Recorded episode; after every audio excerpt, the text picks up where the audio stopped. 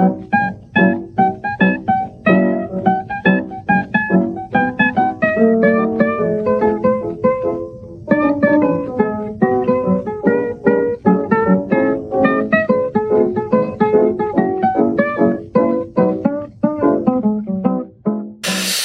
Hier ist wieder der Daniel äh, in seinem Spätfilm Telegram Monat zum äh, Followbury auf Letterboxd und ich habe mir heute Unterstützung geholt und zwar kennt ihr den auch schon, das ist der gute Arne vom Enough Talk. Einen wunderschönen guten Morgen, Mittag, Abend, Nacht an die Hörer. Arne, sag mal äh, kurz, du hast doch einen neuen Podcast am Start. Vielleicht willst du ja mal zwei, drei Sätze zu dem sagen. Ja, ich bin jetzt nicht nur bei Enough, Diverse und Sneak Talk, was alles so die äh, Haupt- und äh, Nebenstränge vom Enough Talk sind zu hören, sondern mache jetzt auch mit dem guten Christian Steiner, den man vielleicht von der Second Unit kennen könnte, nein, kennen sollte, ein neues Format, das nennt sich Superhero Unit. Er hat das losgetreten, er hat ja mega Interesse an Superhelden und wir erarbeiten uns jetzt in Podcast-Form über die nächsten Jahre eine Chronologie der Superheldenfilme grenzen das Genre ein und stecken für uns ab, was ist ein Held und was zeichnet ihn aus. Ja, da haben wir jetzt die Nullnummer und die erste Folge raus. Einfach mal superherounit.de oder iTunes checken, da sind wir schon. Mhm. Und mal reinhören. Ja, sehr, sehr schön. Ich habe die ersten beiden Folgen gehört und es hat mir sehr viel Spaß gemacht. Das freut mich. äh, wir sind hier, wie gesagt, beim Followbury. Da geht es immer noch darum, dass ich die Lieblingsfilme meiner Follower auf Letterboxd schaue. Und äh, das habe ich getan. Und zwar Andreas Lieblingsfilm ist Under the Skin und den habe ich geguckt. Und es begibt sich, dass der Arne den Film auch ziemlich gut findet und mir dann heute mal erklären kann, ähm, ja, was denn an dem Film so toll ist. Oh ja, also man kann ja bei Letterboxd nur vier Filme auf diesen mhm. Lieblingsfilm-Status setzen, der dann auch im Profil angezeigt wird. Wenn du den Followbrary jetzt auf Movie Pilot zum Beispiel ausgedehnt hättest, mhm. was ich ja genauso sorgsam pflege wie Letterboxd, dann hättest du in meiner Lieblingsfilmauflistung auch Under the Skin entdecken können. Von daher tippe ich mal, bin ich vielleicht einer von vielen richtigen Leuten, die hier am anderen Ende der Leitung sitzen können. Ja, nice.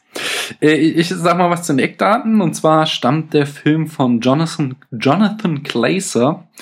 Äh, dessen Filmografie, ähm, achso, der Film stammt übrigens aus dem Jahr 2013 und die Filmografie von Jonathan Glazer ist noch nicht so super lang. Er hat äh, viele Musikvideos gedreht, zum Beispiel für Radiohead, Blur und Massive Attack. Er hat 2000 Sexy Beast gemacht. Sagt mir gar nichts. 2004 äh, Birth, äh, den, also den habe ich nicht gesehen, aber der war damals irgendwie auch so ein halber Skandal, wenn ich das richtig mitgekriegt hat, weil sich da irgendwie von wegen Wiedergeburt äh, Nicole Kidman in ein Kind verliebt und äh, ja, keine Ahnung, ob da wirklich irgendwas mit Pädophilie drinne war. Jedenfalls war zumindest so in den Medien, die ich darüber abreden hören, ja, der wurde der irgendwie skandalisiert, dieser Film, aber mehr weiß ich dazu auch nicht. Hast du den gesehen? Birth habe ich gesehen, ja. Sexy Beast nicht. Das ist aber sehr, sehr lange her. Also ich mhm. habe jetzt, nachdem ich Under the Skin lieben gelernt habe, mir den auch nochmal auf DVD nachgekauft und werde den jetzt bald mal wieder auffrischen. Ich weiß nur noch, dass er mir gut, aber nicht sehr gut gefallen hat und dass er ziemlich weird war. Mhm. Mehr kann ich da nicht zu sagen. Okay. Ja, zwei Weird trifft auch auf den Film aus dem Jahr 2013 Under the Skin sehr gut zu. Ähm, das Budget lag bei 13,3 Millionen Dollar. Das finde ich schon ganz schön groß. Also das ist, klar ist das noch Indie-Filmbereich, aber wenn man den Film sieht, dann frage ich mich ein bisschen, wofür sie das rausgehauen haben. Das kann eigentlich nur für diese Computeranimation ganz am Anfang gewesen sein und es gibt so einen großen schwarzen Raum, der war vielleicht auch noch teuer. Ansonsten ist da halt wirklich sehr viel mit Handkamera und natürlicher Beleuchtung. Und vielleicht war halt auch Scarlett Johansson in der Hauptrolle ziemlich teuer. Ähm, jedenfalls ist er leider ziemlich gefloppt. Dann hat ein Einspielergebnis nur von 5,38 Millionen weltweit gehabt. Und wie ich schon sagte, Scarlett Johansson spielt die Hauptrolle. The Female wird sie nur genannt in der IMDB und ist auch eigentlich die einzige große Rolle in dem Film.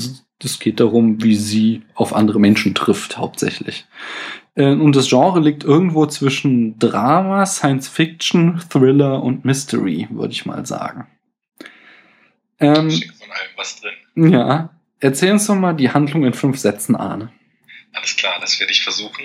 Ist natürlich gar nicht so einfach, eine Handlung von einem Film, der eigentlich so im klassischen Sinne keine Handlung hat, zusammenzulassen.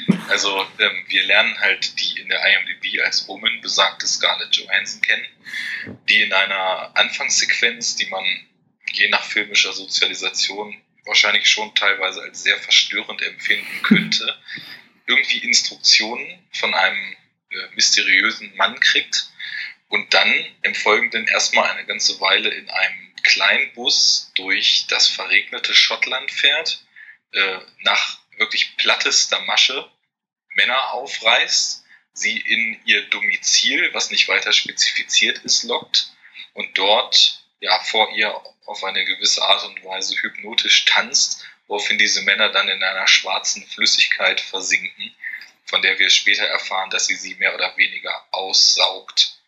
Ah, das erfahren wir, okay, das ist mir vorbeigegangen schon. Gute, gute, ja, wichtige Information.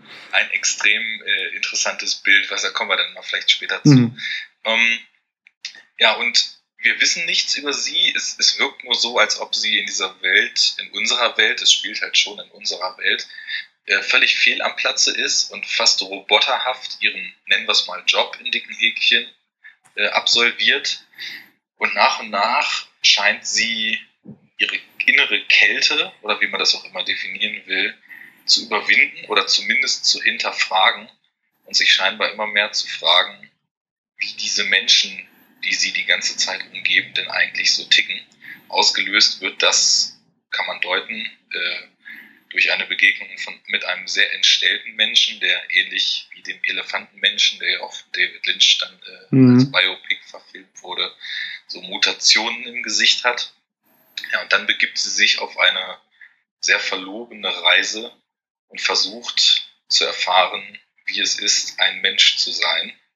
Und ja, ob das dann funktioniert oder wie diese Suche ausgeht, das werden wir dann vielleicht den Hörern, weil wir spoilerfrei bleiben wollen, so wie äh, vage das bei dem Film auch möglich ist. Ob das nun klappt oder nicht, das kann dann vielleicht jeder, dem wir hier Interesse einimpfen, selber herausfinden. Mhm. Ja, ja, oder ja. zumindest am Ende können wir nochmal, ich habe noch so ein, zwei Fragen auch zum Ende, aber das können wir nochmal in so einem äh, eigenen Kapitel machen, was dann Leute gegebenenfalls überspringen können. Lass uns bei der Kritik oder Analyse doch beim Anfang einsteigen mit diesen geometrischen Formen. Äh, nämlich irgendwie, wenn du so die Zusammenfassung von dem Film im Internet liest, dann heißt es äh, immer, sie ist eine Außerirdische. Und die einzigen Indizien, die man dafür kriegen kann, sind eben diese geometrischen Formen am Anfang. Plus, wenn sie dieses Haus verlässt, sieht man so Lichter am Himmel. Das, genau. könnt, das könnte auch ein wegfliegendes Raumschiff sein. Hast du denn irgendwie eine Erklärung, was diese, man sieht so Kugeln und Auge oder sowas am Anfang, was das sein soll? Naja, also die Anfangssequenz, die würde ich auf so eine sehr abstrakte Weise als ihr Landen auf dem Planeten Erde erstmal deuten. Mhm. Dieses Auge, aus dem dann rausgezoomt wird. Die nächste Sequenz, die dann in diesem weißen Raum stattfindet, ist in meinen Augen die Sequenz, wo das Wesen, das sie darstellt, quasi eine menschliche Form erlangt, mhm. weil da liegt ja ein Körper. Ja. Dann gibt es noch diese, diese schöne ikonische Einstellung mit der Ameise, der aus dieser Leiche rauskrabbelt, äh, die aus dieser Leiche rauskrabbelt, was irgendwie so ein schönes, ja, da könnten wir später auch noch zu kommen, ein ganz schönes Sinnbild ist, weil im Endeffekt läuft es darauf hinaus, dass sie mit dieser Ameise genauso wenig anfangen, anfangen kann wie mit den Menschen, die sie den ganzen Film lang umgeben. Das ist für sie auch eine fremde Lebensform, die sie nicht versteht und die sie ja, mit gesundem Interesse, aber einer unüberwindbaren Distanz betrachtet. Mhm. Und ähm, dann gibt es ja noch diesen Herren auf dem Motorrad. Ja. Und das ist, also der, der gibt ja dann schon keinerlei Aufschluss mehr darüber, dass er jetzt aus irgendeinem anderen Planeten stammt oder so. Aber der ist ja nun, ich würde sagen, so der Mittelsmann zwischen ihren ja. Auftraggebern und ihr auf dem Planeten. Mhm. Auf jeden Fall. Also er, er, ist auf jeden Fall ist ja irgendwie mit ihr verbunden. Sie reden halt auch nicht miteinander, so dass man nicht wirklich sehen kann, dass sie äh, Aufträge von ihm bekommt oder so, aber er scheint schon irgendwie auf sie aufzupassen oder so. Er sucht sie auch am Ende und sowas. Allerdings äh, ist aufpassen vielleicht das falsche Wort. Ich zu glaube, kontrollieren. Er ist, äh, genau, er ist dafür da, sie zu kontrollieren, dass sie nicht aus der Reihe tanzt. Und es mhm. gibt ja auch mehrere von seinem Schlag. Einmal gibt es ja ein Treffen mit drei anderen Motorradfahrern, Fahr Hallo? die dann an so einem Kreisverkehr in alle vier Richtungen ausströmen. Hallo, hallo, hallo. Ja, ja, alles wieder da. Du warst nur kurz weg. Äh, die, an dem Kreisverkehr die Szene, wo sie sich vorher getroffen haben, vier oder also er mit drei anderen Motorradfahrern seiner Art mhm. und dann so aus, ausschwärmen in alle Richtungen. Und ähm, das könnte man jetzt mal kurz sinnbildlich nehmen. Also das ist nämlich so ein, wenn man sich viel Gedanken darüber macht, was will dieser Film eigentlich von mir? Was passiert da zwischen den Zeilen? Was muss ich mir alles denken und was erzählt er mir eigentlich wirklich? Dann ist das so eine, ein ganz schönes Beispielbild. Diese, diese Männer auf den Motorrädern leiten halt, jetzt nennen wir sie mal Außerirdische an, die auf der Erde unterwegs sind, um Menschen zu ernten, als Rohstoff sozusagen. Denn was du nämlich vorhin meintest, das wäre dir entgangen. Die Männer versinken ja in dieser schwarzen Flüssigkeit. Ja, das habe ich noch mitgekriegt. Und irgendwann später gibt es ein Bild, wo man denkt, man würde immer noch unten in der Flüssigkeit eingeschlossen einen dieser Männer sehen. Mhm. Plötzlich geht ein Zucken durch ihn und es ist nur noch seine Haut. Ja, das habe ich mitgekriegt auch, ja. Aber das ich jetzt. Ganzes Innere ist ja verdaut, geerntet, je nachdem, welches mhm. Verb man dann für, für verwenden möchte. Mhm. Dieser, dann lass doch noch mal gleich dieser, dieser schwarze Raum, es ist wirklich so ein komplett schwarzer Raum mit spiegelnden Boden, über den dann die Frau immer läuft und in dem dann die Männer versinken, bis sie dann komplett unter diesem Boden in so eine Flüssigkeit schweben. Äh, das ist ja, so würde ich interpretieren, eine Metapher, aber wofür? ja, ich, ich glaube, man muss bei dem Film noch viel früher ansetzen. Also mhm. Mir schmeißt der also wenn, wenn, ich mich frage, was will dieser Film von mir, dann schmeißt er mir ganz, ganz, ganz viele einzelne Bruchstücke hin, ja. die ich in verschiedenste Richtungen weiterdenken kann. Also vielleicht könnten wir uns erstmal von der generellen Frage, also was, was ist die Aussage des Films, was will der Film bewirken, so ein bisschen in die Tiefe reinarbeiten, sofern das in dieser kurzen Zeit jetzt ja. hier möglich ist. Also ich habe zwei, da gleich so zwei Themen, die mir halt aufgefallen sind, sind halt einmal, dass du auch schon ansprachtest, dieses, was macht denn eigentlich Menschlichkeit aus oder was sind Menschen und ihr Versuch, menschlich zu werden, äh, der ja auch scheitert. Das fand ich ein klares Thema. Und was ich noch ganz spannend fand, ist halt, dass äh, die Gefahrensituation halt umgekehrt wird. Dass sie, ähm, dass also der Film damit spielt, das ist ja normal, sie fährt ja da alleine durch die Straßen und spricht auch oft irgendwie betrunkene Männer an und begibt sich somit vermeintlich in eine Situation, die sehr gefährlich ist für Frauen, wenn sie nachts unterwegs sind alleine. Äh, wobei die Männer halt nie äh, verstehen, dass sie eigentlich jetzt in Gefahr sind. Ja. Das waren jetzt also wirklich nur so lose Bruchstücke, die mir, äh, ja, die ich mir erschließen konnte und der Rest blieb mir weitgehend verschlossen. Okay, das ist natürlich sehr schade. Hm. Aber ähm, ja, dieses, was bedeutet es, ein Mensch zu sein? Das ist die entscheidende Frage für mich. Mhm. Und das Interessante daran ist, dass der Film geschafft hat, ja, so eine Art von Gefühl auszulösen, die mhm. ich in der Form noch nicht kannte. Ich hatte nämlich das Gefühl, ich sehe in dem Film die Welt durch Augen, die nicht wissen, wie diese Welt funktioniert. Mhm. Das war ein ganz, ganz, äh, ja, ganz, ganz besonderes Erlebnis, weil das eine Art von Gefühl war, im Zusammenspiel von allem, von den Themen, die ich da drin gefunden habe, mhm. von diesem höchst atonal verstörenden Soundtrack, der das die ganze Zeit untermalt mhm. und ähm, dem Spiel von Scarlett Johansson, ähm, kam ich halt in Summe so zu diesem Gefühl und ja, ich hatte ja vorhin schon gesagt, es fällt mir unheimlich schwer, das in Worte zu fassen, aber lass es uns noch weiter versuchen.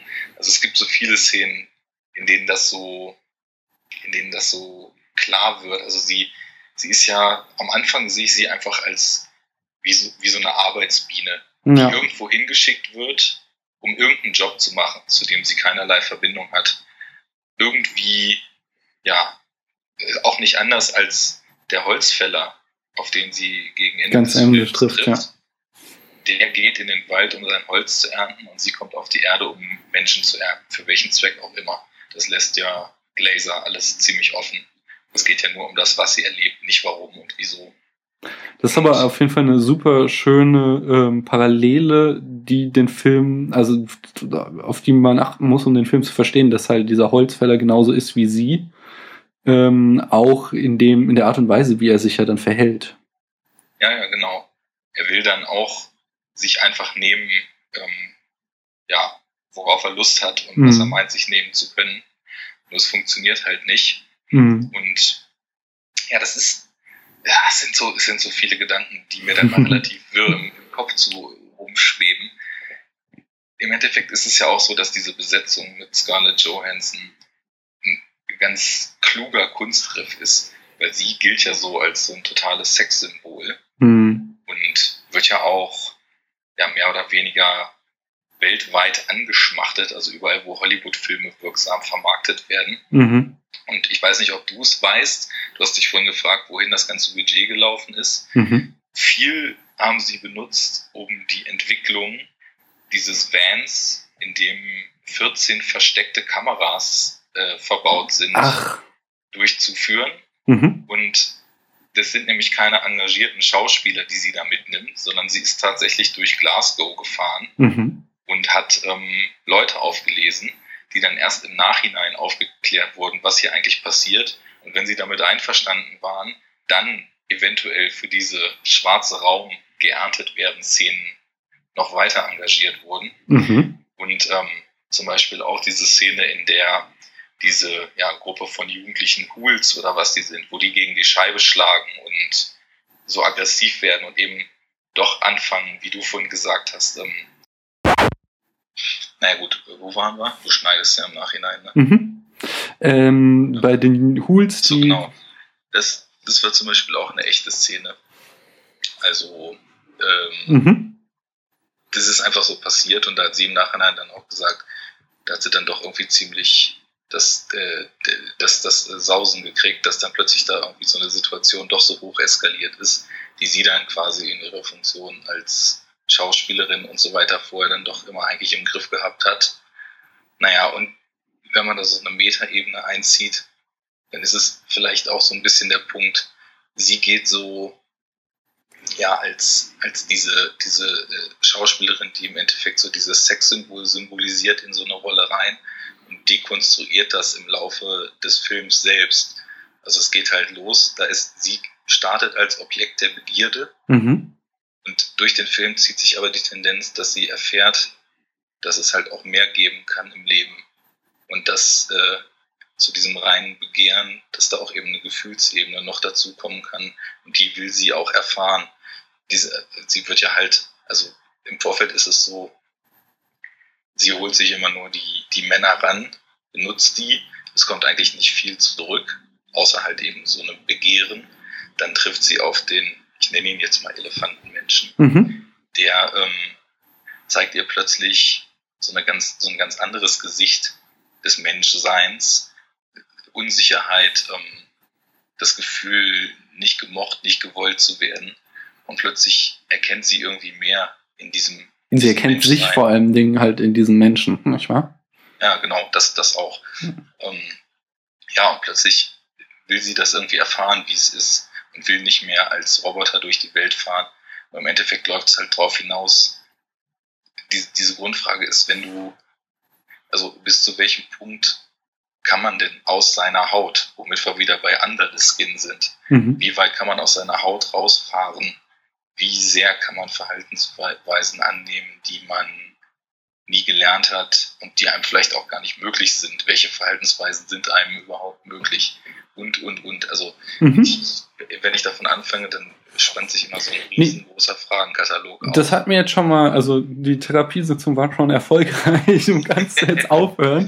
Es hat mir schon den Film quasi jetzt äh, erschlossen. Es war genau so dieser fehlende, ähm, äh, diese verfehlende Verbindung, die du jetzt hergestellt hast. Die, ähm, also einerseits fand ich das sehr spannend zu erfahren, dass das halt mit versteckter Kamera gedreht wurde und halt eben diese Metaebene äh, mit Scarlett Johansson als Sexobjekt, äh, ähm, die hatte ich halt nicht gesehen und das stimmt natürlich, das passt total und das ergibt ja dann auch den Sinn mit diesem, dass ich sagte, dass so diese Gefahrensituation umgedreht wird, das passt da sehr gut rein und ähm, ja, ich brauche jetzt nicht alles wiederholen, was du gesagt hast. Hat, hat mir alles sehr gut gefallen.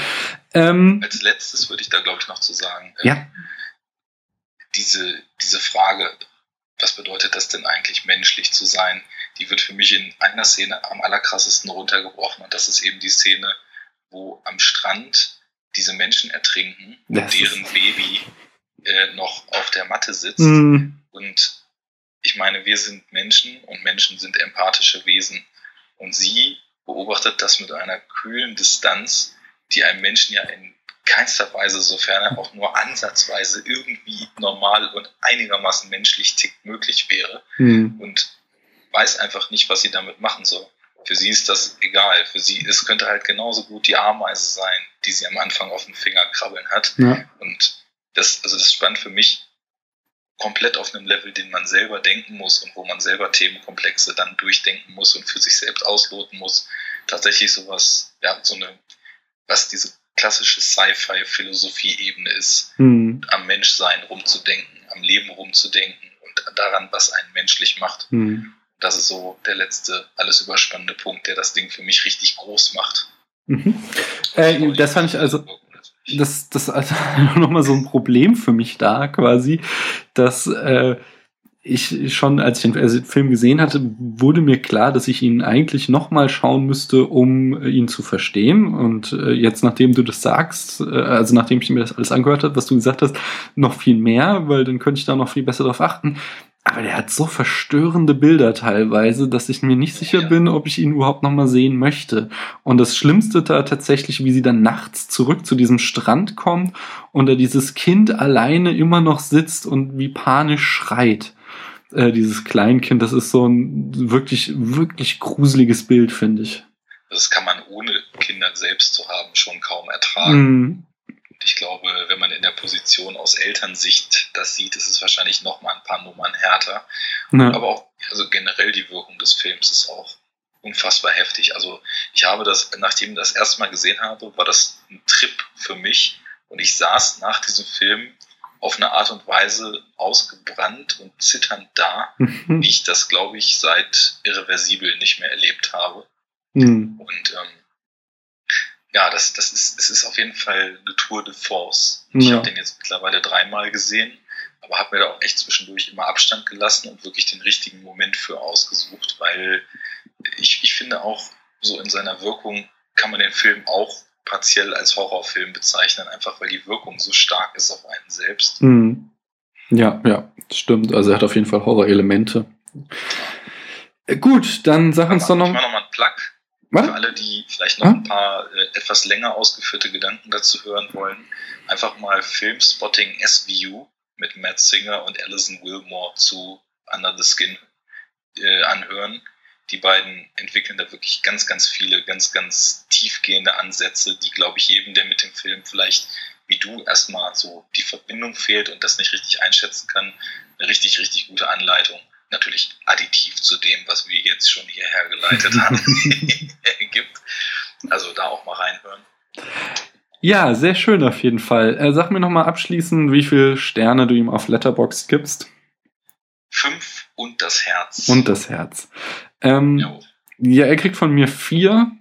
Und er kriegt kein Herz, weil ich nicht weiß, ob ich ihn nochmal sehen will. Und äh, ja, er mich so sehr verstört hat. Vielleicht kriegt er noch ein Herz später mal, aber im Augenblick nicht. aber ich finde dafür, dass du jetzt im Vorfeld meintest, du musst mir den Film erklären, sind vier Sterne auch schon. Ja, ich, ich bin ja, also ich habe ja schon gesehen, dass das jetzt was Besonderes ist. Und es hat, ja, ja, ja, es ist, ach, Hört euch die Folge nochmal an, dann wisst ihr, was es zu dem Film zu sagen gibt.